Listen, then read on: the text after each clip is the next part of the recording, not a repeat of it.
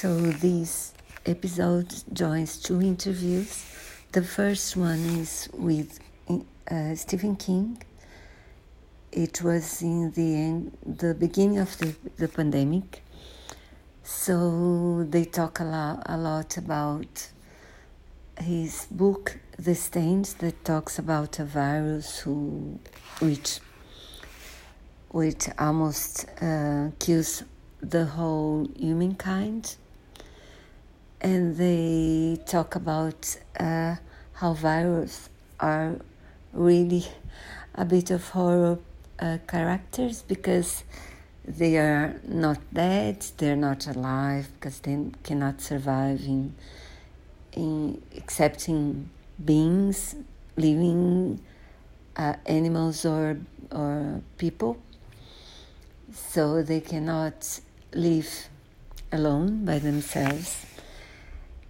And he also talks a bit how his life is during the pandemic, how tough it is, how he depends on art, movies, and books.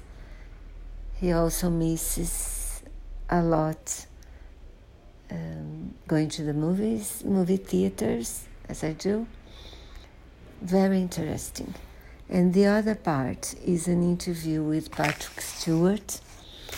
He talks about being Picard. They show an, uh, part of a, one of his acting as Picard.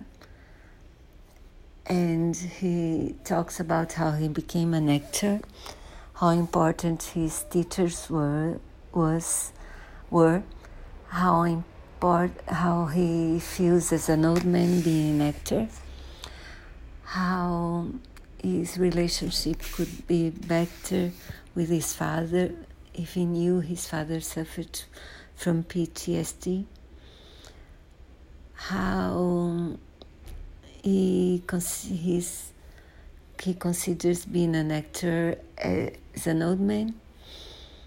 Oh, I did love the both interviews, especially the last one. So please listen to it all, to them all. So interesting.